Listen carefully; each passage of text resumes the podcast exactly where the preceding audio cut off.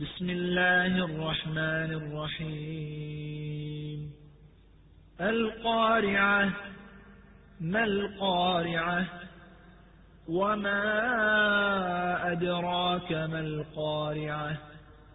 يوم يكون الناس كالفراش المبثوث وتكون الجبال كالعهن المنفوش.